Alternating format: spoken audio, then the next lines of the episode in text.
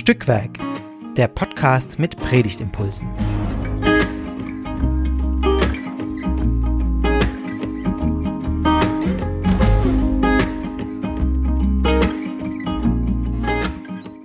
Hallo und herzlich willkommen zum Stückwerk Podcast, dem Podcast mit Predigtimpulsen. Hier unterhalten sich jede Woche zwei Menschen über einen Predigttext, der bald ansteht, um daraus Gedanken zu extrahieren sozusagen für eine mögliche Predigt oder einfach darüber ins Gespräch zu kommen. Mein Name ist Fabian, ich war schon häufiger hier im Podcast zu hören und heute ist bei mir äh, der Tobias. Hallo, moin.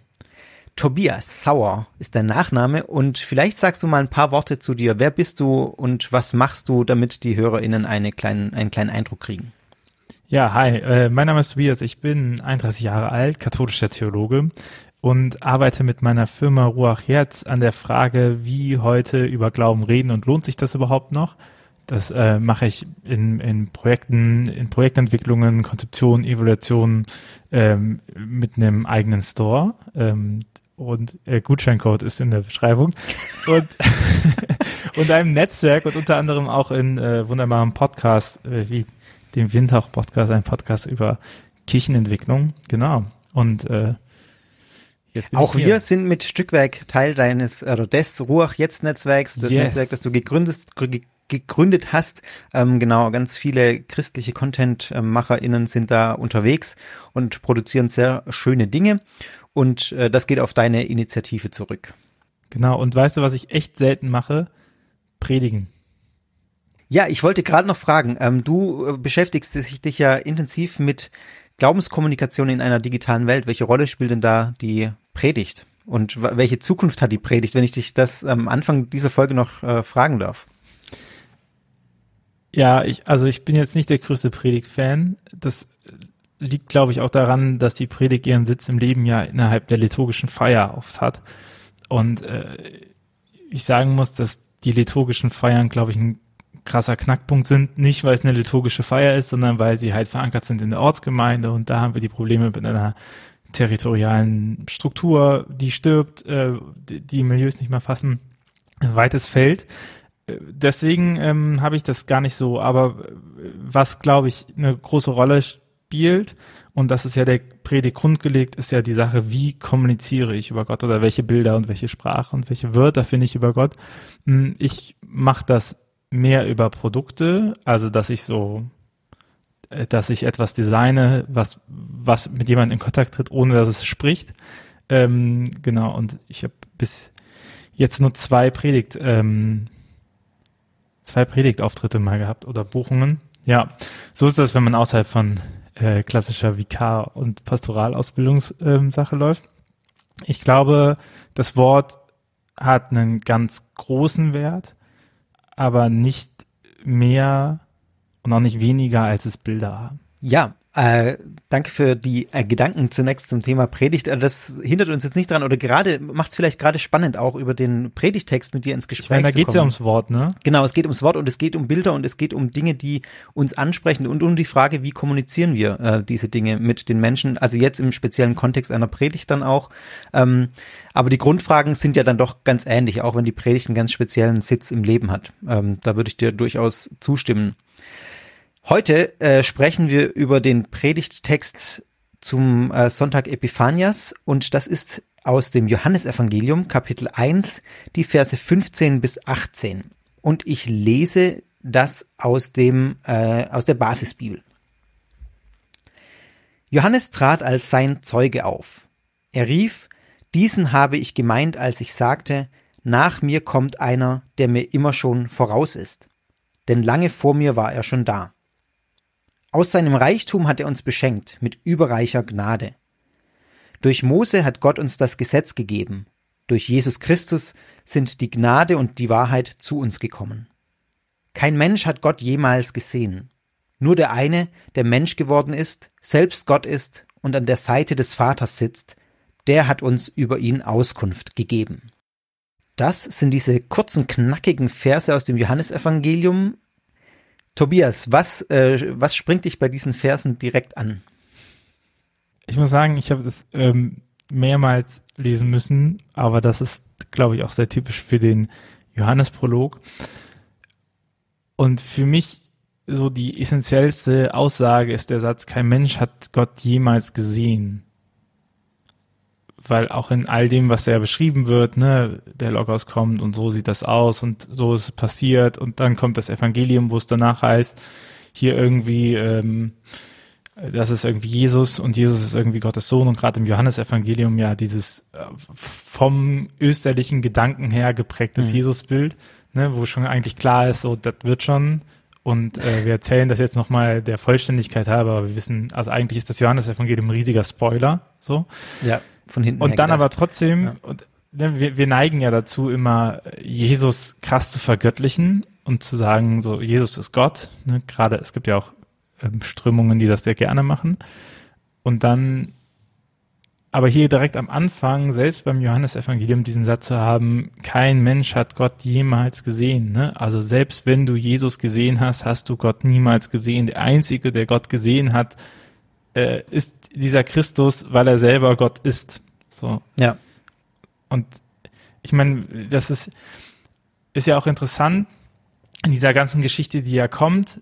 Und äh, Johannes stellt Jesus wie gesagt, ja schon als der Auferstandene da, der jetzt das Ganze nochmal irgendwie so durcherlebt. Und selbst die Leute, die dann Jesus sehen, die sehen Gott ja nicht.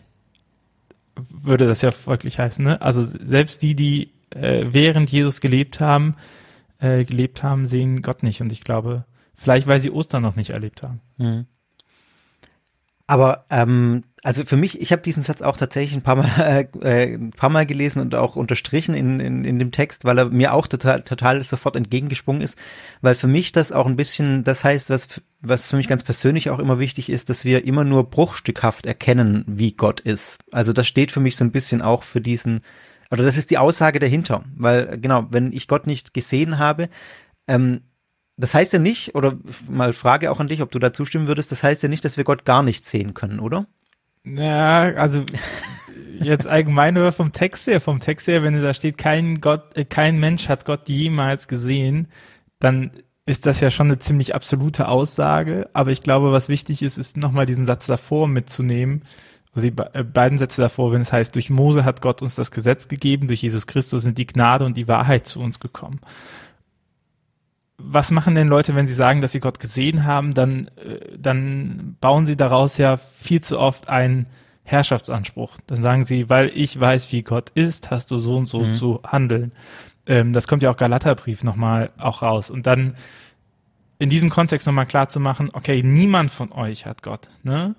Ähm, Moses bringt das Gesetz und Jesus Christus bringt die Gnade und die Wahrheit, aber nicht so, dass ihr sie verfügbar habt ne? ja. sondern, sondern in, in dem Kontext, dass Gott weiterhin transzendent im Sinne des Unverfügbaren ist, dass die einzige Möglichkeit über Gott zu wissen, die Tatsache ist, dass Gott selber etwas von sich zeigt und dann diesen Switch trotzdem zu haben, selbst wenn Jesus da ist, heißt es jetzt noch lange nicht, dass ihr irgendwie vielleicht auch als Christen im Gegensatz zu den Juden ähm, die Gott habt, so und die anderen haben es nicht, sondern ja. kein Mensch hat das. Ja, da würde ich dir zustimmen, dass quasi in dieser Absolutheit Gott zu haben, ähm, dass, dass das, das abgelehnt wird. Ich glaube trotzdem, dass man ja sagen kann, man, man erkennt ähm, stückweise auch äh, von Gott Dinge. Also Gott offenbart sich ja immer wieder uns selbst, auch zum Beispiel in Jesus. Äh, daran glauben wir als Christen, dass Gott sich in Jesus offenbart hat. Natürlich nicht so, dass wir sagen können, wir haben jetzt Gott äh, erfasst in all seiner Fülle, aber bestimmte Aspekte von Gott oder ähm, bestimmte Dinge, die unser Gottesbild prägen, würde ich schon sagen, lassen sich daraus ja erkennen.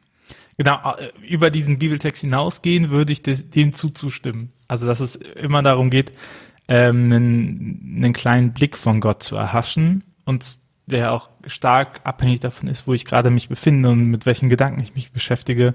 Ich benutze da ganz gerne das Bild, äh, dass Gott im Tanz ist. Und wenn man so einen Tanz zuguckt aus der Tribüne, dann sieht man ja immer das eine und das andere und manchmal sieht man eher Bewegungen und manchmal sieht man Bilder, die sich ergeben mhm. und manchmal weiß man nicht, gerade wenn mehrere tanzen, drei zum Beispiel, äh, wer jetzt gerade welcher Kopf, welcher Arm zusammengehört.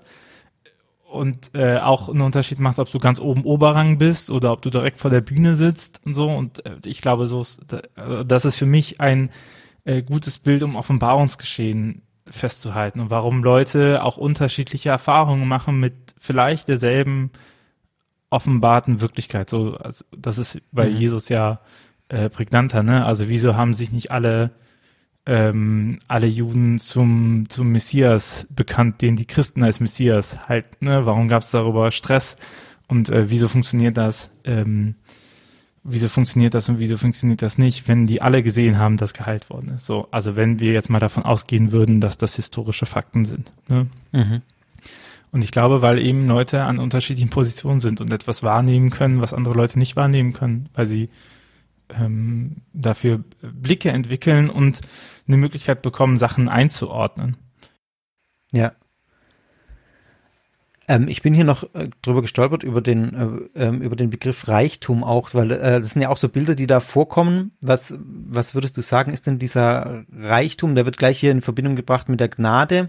Ist das äh, der Reichtum, von dem hier die Rede ist, oder was für was steht das äh, für dich? Ich habe erstmal Reichtum gesucht. Ähm. gleich im, im na, nee, nicht gleich, im, im, mittendrin, genau, Vers 16. Aus seinem Reichtum hat er uns beschenkt. Ja, also ich müsste jetzt, muss man, ich bin jetzt nicht der krasse Exeget, aber das ist ja auch nicht so wichtig. Ich würde sagen, das ist äh, eher ein Herz, Herrschaftszeichen, was Gott zugeordnet ist. Mhm. Also, dass natürlich der, der, der König, der Größte, der Herrscher auch ein Reichtum hat und dann aus diesem Reichtum wird beschenkt und dann ist ja auch wieder der Bruch drin zu sagen, guck mal hier, äh, nicht mit Gold, nicht mit Silber, nicht mit Militär, nicht mit äh, Kraft, sondern mit Gnade. Das ist ja auch die ganze Punchline der Jesus-Geschichte, ne? Also äh, wir haben nochmal so 15.000 Jahre gebraucht, bis Luther äh, das nochmal herausgearbeitet hat, aber das, die ganze Punchline der Jesus-Geschichte ist ja, du hast erwartet, dass Gott mit Krieg dich rausholt und Gott kommt als Baby auf die Welt und sagt, meine Macht ist ganz anders und meine Macht besteht daraus, gnädig zu sein. So, ja. ich bin, ich bin nicht dieser Kämpfergott, den du hast, sondern ich bin der beständige Gott. Ich bin der, ich bin da Gott. Ich bin der gnädige Gott, der da ist. Und das ist das, was ich euch schenke. So. Und das ist das, was mein Reichtum ist. Und das ist vielleicht auch etwas, vielleicht ist es auch deswegen, also etwas ist ja wertvoll und reich, weil es selten vorhanden ist. Ne? Oder weil es begrenzt vorhanden ist. Und äh, wenn man das auf Gnade bezieht, nicht, dass Gnade selten vorhanden ist, aber dass ähm, es uns Menschen super schwer fällt, gnädig zu sein. Also ich habe auch eine Liste an Leuten, äh, denen du mal gnädig die, die nicht müsstest, ja. unerschöpfliche Gnade von mir ja. erwarten können. Ne? So, aber das ist der Anspruch, der, der hingesetzt wird und vielleicht auch der Reichtum Gottes. Ja, das ist total spannender Gedanke, finde ich tatsächlich, dass die Gnade ähm, deshalb als Reichtum bezeichnet werden kann, weil sie ähm, nur begrenzt verfügbar ist sozusagen und bei Gott eben dieser überschwängliche Reichtum, weil er sie ja unbegrenzt, würde ich sagen, ähm, hat, ähm, dass deswegen der Reichtum Gottes ist. Und ich meine, wir haben das ja immer wieder, ne? Wir haben ja äh, hier transparenter, wir haben ja das Projekt Es nervt mich nicht mit Fakten, ja. äh, wo wir äh, biblische Fakten so ein bisschen machen und immer, wenn es ums Thema Homosexualität geht, dann kommen die Leute, die auf Gesetze pochen. Vielleicht müssen wir ihnen demnächst mal äh, Johannes 1, 17 geben, äh, weil sie auch immer wieder sagen, ja, man muss sich schon an die Gesetze halten, damit Gott einen irgendwie so ein bisschen liebt und gnädig ist. Und auch, auch an dieser Stelle muss man einfach sagen, nein, es stimmt wahrscheinlich nicht. So, ja. ganz sicher kann man sich nie sein, ne? Sondern die Gnade ist unabhängig von den Werken. So, die Gnade ist unabhängig von dem Gesetz. Das Gesetz soll dir helfen, dass du, äh, dass du geframed bist darauf, Gott erkennen zu können. Ne? Also ja. wenn ich mich natürlich mit Frömmigkeit beschäftige, mit Ritualen beschäftige, etc., dann, dann fällt es mir viel leichter, etwas, was ich von Gott höre, auf einmal in meinem Leben auch Gott zuzuordnen. Ja? Klar, also wenn ich mich mit gesunder Ernährung äh, beschäftige, dann gehe ich auch durch den Supermarkt anders, als wenn ich, äh, als wenn mir das egal ist. So, also ich bin, ich bin darauf geprägt, da helfen Gesetze, Rituale etc. Aber es ist nicht, es ist total egal, ob ich mich an Gesetze halte im Blick auf Gnade. Das ist der ganze Trick ja da dran, ne? So, dass Gnade nicht abhängig ist von meinem Verhalten, ähm, dass selbst die katholische Kirche keine Werkgerechtigkeit mehr hat seit 2001 oder so. ganz, noch ganz 1999, seit wann? Ne? äh, Rechtfertigungslehre anerkannt 1999 in der. Ja, immerhin schon. Das war noch letztes Jahrhundert. Hamburger Erklärung, glaube ich. Ja. Ich habe mir, ich habe mich tatsächlich beim beim Lesen des Textes auch noch gefragt, was diese Zeugenfunktion eigentlich nochmal genau soll. Also Johannes ist ja der, der hier spricht. Äh, Johannes trat als Zeuge auf und er weist auf Jesus hin.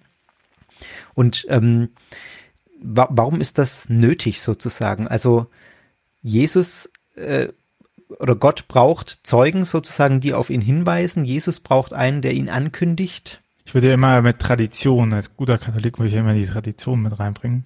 Ja. Und das darauf hinweisen. Ich glaube, ich glaube nicht, dass Gott jemanden braucht, der auf ihn hinweist oder auf sie hinweist. Mhm. Das glaube ich nicht. Aber es ist einfacher, wenn Leute auf etwas hinweisen, um mhm. es zu erkennen. Ich glaube, die Konstruktion in Johannes kommt auch daher, dass man sich natürlich an der Prophezeiung orientiert hat und dann die Stimme, die aus der Wüste ruft und ja, es wird ja. angekündigt und so. Ähm, und Johannes vielleicht auch Pars pro Toto steht für das Volk, was wartet. Aber ich glaube, wenn man jetzt auch nochmal guckt, wie, wie funktioniert denn unsere Kommunikation und womit lernen wir etwas kennen, dann lernen wir es ja kennen, indem uns Leute darauf hinweisen, weil es auch viel ist, ne? Also, und äh, damals war Wanderprediger auch ein anerkannter Ausbildungsberuf glaube ich, IHK versichert. So, es gab enorm viele und dann kommt jemand drauf, den sie als den Messias schon erkennen und dieser eine, den sie als Messias erkennen, sagt, nein, ich bin es nicht, es ist jemand anderes. Ja. Und das ist der, das ist ja auch, also ich meine, das ist ja auch schon ähm, große Kochonis für äh, Johannes, dass der nicht irgendwie dann sagt, ja, ja, ich bin's, Dankeschön. Ähm, ja, ja. Ich hätte gerne ein schönes Leben, vielen Dank, sondern sagt, er sagt, nee, nee, der, der Fame ist nicht mein Fame und, und das ist jemand anderes. So, das hast du ja heutzutage auch. Also ganzes Influencer-Marketing basiert ja darauf, dass Leute sagen, hey, ihr vertraut mir, ich weise euch mal auf die und die Sachen hin, ne? Und äh, dieses Zeugnis abgeben für Sachen, von denen man überzeugt ist. Nur, dass die Geld das, dafür kriegen. Johannes hat vermutlich nicht so viel verdient damit. er hat seinen äh, Kopf verloren, habe ich gehört. Ja. ganz, ganz miese geredet, Bezahlung. Wobei eventuell mit Seelenheil bezahlt. Das äh, wissen wir nicht. Ja. Ja. Also Johannes der erste Influencer der frühen Christenheit sozusagen. Ja, die Frage ist ja, wenn, wenn es jemanden wie Johannes und vielleicht auch andere, andere, die gesagt haben, guck mal, der ist besonders nicht gegeben hätte, hätte Jesus überhaupt so eine Strahlkraft entwickeln können. Hm. Also du würdest in Frage stellen, dass Jesus aus sich selbst heraus sozusagen ähm, sich hätte er so als, als Gottes Sohn erweisen können. Ganz ketzerisch nicht, gefragt. Nicht, dass es, also es ist keine Frage von Können. So. Ja. Gott kann alles. Da, darüber sind wir uns einig. Aber erleichtert es die Sache und da würde ich sagen, ja, also ja. Die, die Tatsache, dass Leute sagen, hey, ich lege Zeugnis für diese Person ab, ich kann das bezeugen, dass hier ein Wunder geschehen ist, ich kann bezeugen, das Grab ist leer, äh, ich kann Rede dafür stehen und sowas, das äh, das hat Jesus überhaupt Auftrieb gegeben. Ansonsten wäre er halt ein Wanderprediger wie jeder andere und jeder hat gesagt, ja, guck mal, noch jemand, der Tote wiederbelebt. Äh, noch jemand, der sagt was von irgendwann geht die Welt zu Ende. Was ja auch langweilig, ne? Mhm.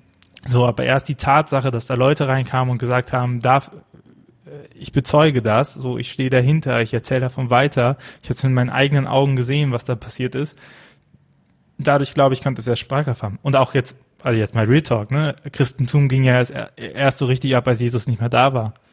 Ja. So, also da hatte er, da hatte er am allerwenigsten Einfluss darauf, dass das Christentum entstanden ist. So, weil offensichtlich war er dann tot und auferstanden und kam nur zu Ausgewählten und hat sich gezeigt. Und in dieser Zeit ist aber das Christentum in seinen Zahlen explodiert. Also ist das Wachstum des Christentums abhängig von den Zeugen und nicht von Jesus. Ja. Und dann machen wir mal den Sprung ins Heute, wenn wir jetzt ähm, äh, quasi darüber nachdenken, ist das quasi auch die Aufgabe von, von Kirche, von Christen insgesamt auf Jesus hinzuweisen, beziehungsweise auf diesen, vielleicht kann man es von Jesus auch abstrahieren im Sinne von auf diesen Reichtum hinzuweisen, ähm, den Gott hat? Ich glaube, es ist die Aufgabe von jedem, jedem Menschen davon zu reden, was ihm Hoffnung gibt und ich würde das allgemeiner fassen. Und ich, ich, ich gehe davon aus, dass es nur einen Gott gibt und dass sich Gott jedem Menschen offenbart und zwar immer in einer Art und Weise, wie der Mensch es auch verstehen kann. Und manchmal bedeutet das auch, dass ein Mensch nicht sehen kann, dass es Gott ist, was mit ihm spricht. Aber wenn ich davon ausgehe, dass nur ein Gott gibt und Gott äh, die Liebe ist, dann ist, glaube ich, Gott auch etwas, was den Menschen Hoffnung schenkt.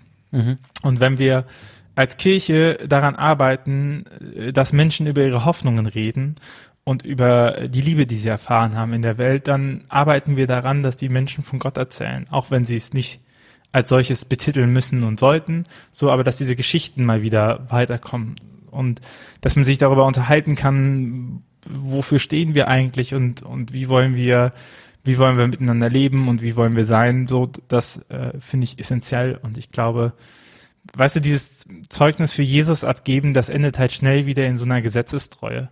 Ne? Und auch in einer Polarität, dass dann gesagt wird, guck mal, wir sind die Zeugen Jesus und du bist halt nichts und dann nochmal, äh, mhm.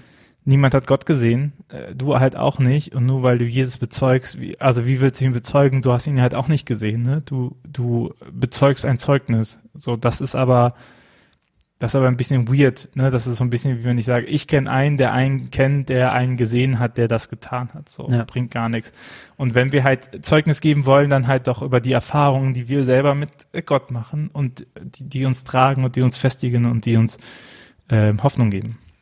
Also das Reden über Hoffnung als das ähm, entscheidende Moment. Ja. Ja. Wenn wir jetzt an eine konkrete Predigt denken ähm, zu diesem Text, was wären so entscheidende Elemente oder, oder Pointen, die für dich oder eine Pointe, die in diesem Text äh, oder die aus diesem Text ähm, gepredigt werden müsste für dich?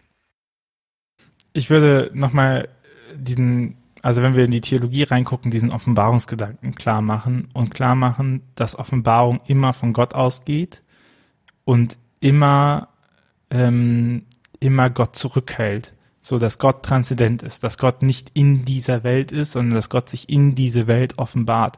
Und deswegen auch zentral dieses, niemand hat Gott je gesehen. Selbst die Jünger, selbst die Apostel, die mitgelaufen sind, haben Gott nicht gesehen, so. Aber sie haben vielleicht gespürt, was passiert, wenn Gott in ihrer Nähe ist. Ne? Mhm. Und, und das hat sie vielleicht motiviert und das hat ihnen Hoffnung gegeben. Und ähm, das würde ich auch als Vorwort nochmal mit reingeben, ne? die Frage so, wo spürst du Gott? Ich habe es letztens an einer anderen Stelle gesagt, ähm, die Frage ist ja gar nicht, ob Menschen sagen können, Gott existiert oder nicht. Sondern die Frage ist, können Menschen sagen, ich spüre Gott in meinem Leben oder nicht?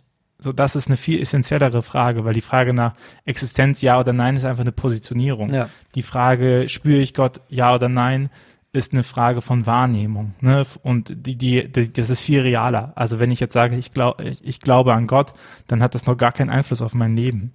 So, wenn ich sage, ich spüre Gott und ich spüre, dass Gott mich leitet, dann hat das Einfluss auf mein Leben. Ne? Dann hat das Einfluss auf die Sachen, die ich sehe. Und das nochmal klar machen, dass es nicht darum geht, etwas zu bezeugen und ein Gesetz zu halten, äh, sondern dass es darum geht, mh, hm, Nachfolge einzutreten im Sinne von Nachspüren und ähm, und offen sein für das, was Gott einem erzählen möchte. Mhm. Hättest du eine, einen Predigttitel? Ich würde äh, weiterhin bei diesem Niemand hat Gott je gesehen. Mhm. Also quasi Setzen. diesen einen Vers aus, äh, äh, wo steht er jetzt, finde ich ihn wieder in meiner Bibel, 18. Vers 18, genau. Kein, Kein Mensch, hat Gott, Gott jemals ja. gesehen in der Basis. Ja. Und in der Einheitsübersetzung heißt es, niemand hat Gott je gesehen. Ja. Finde ich nochmal ein bisschen prägnanter. Das stimmt, ja. Das ist nochmal, äh, hat irgendwie ein bisschen mehr Drive, finde ich auch, als dieses äh, Basisbibel. Ja. Gut, und ich, äh, ich möchte mal betonen, ich finde gerade zu dem, was du jetzt nochmal ausgeführt hast, das Bild von so einem Tanz tatsächlich extrem cool, was du gesagt hast. Also das ist, glaube ich, was, was man in einer Predigt auch gut verwenden könnte, weil, weil das anschaulich ist, weil irgendwie, oder von irgendeiner Aufführung. Das muss ja nicht unbedingt ein Tanz sein. Es kann ja eigentlich jede Art von Aufführung sein, oder? Ja, und ähm, das ist einer der zwei Predigten, die ich mal geschrieben habe. Volltreffer, ja. Link in der Beschreibung äh, schicke ich dir. Genau, das ist lustig, ja. weil das die, dieser Text, deswegen bin ich auch so stolz. Ich, äh, der, der erste Text, womit ich so dieses Glaubenskommunikation-Ding angefangen habe, ja. damals mit Dreifachglauben, hieß, ähm, ich weiß nicht, was Gott ist. Und da ist genau dieses Bild aufgemacht, ja. dass ich nicht weiß, was Gott ist, dass es eigentlich befreiend ist und dass es dieser Tanz ist, den ich beobachten darf. Ja. Und ähm, das habe ich ja noch sehr aus dem Blauen herausgeschrieben. Okay, damit befasst. Ich meine, ich habe schon ein Studium.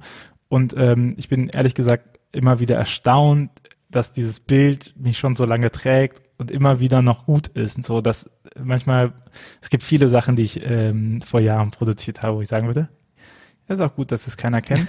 Aber äh, dieser, dieser Text ist schon irgendwie ähm, auch sehr tragend und sehr leitend für mich geworden und auch halt diese Befreiung zu sagen. Ne? Es geht nicht darum, was ich bezeuge und wofür die gesetzliche Einheit, sondern es geht ums Zugucken, ums Staunen, ähm, ums, ums Spüren, so dass äh, die Emotionen sind relevanter für meinen Glauben als ähm, die Proklamation. Wenn ihr weiterdenken und weiter diskutieren wollt, dann findet ihr alle Folgen von Stückwerk Podcast äh, unter stückwerk-podcast.de. Da könnt ihr auch äh, eure Gedanken zu den Folgen äußern ähm, oder alle Folgen nachhören. Ihr könnt uns auch auf Instagram folgen und Feedback geben at Stückwerk Podcast und ihr könnt diesen Podcast natürlich überall abonnieren, wo es Podcasts gibt, ob Spotify, Apple Podcasts oder in eurer Lieblings-Podcast-App. Klickt auf äh, Abonnieren und dann seid ihr hier jede Woche mit dabei. Ich sage ganz herzlichen Dank, Tobias, für den Austausch über diesen Bibeltext äh, und wir hören uns bestimmt mal irgendwann Sehr wieder gerne. in diesem Format, hoffe ich doch, wenn du Lust hast. Komm gerne nochmal vorbei. Ja.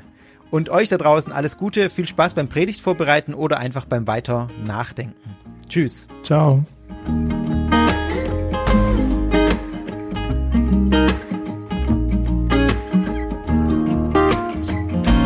Dieser Podcast ist Teil des Ruach Jetzt Netzwerks.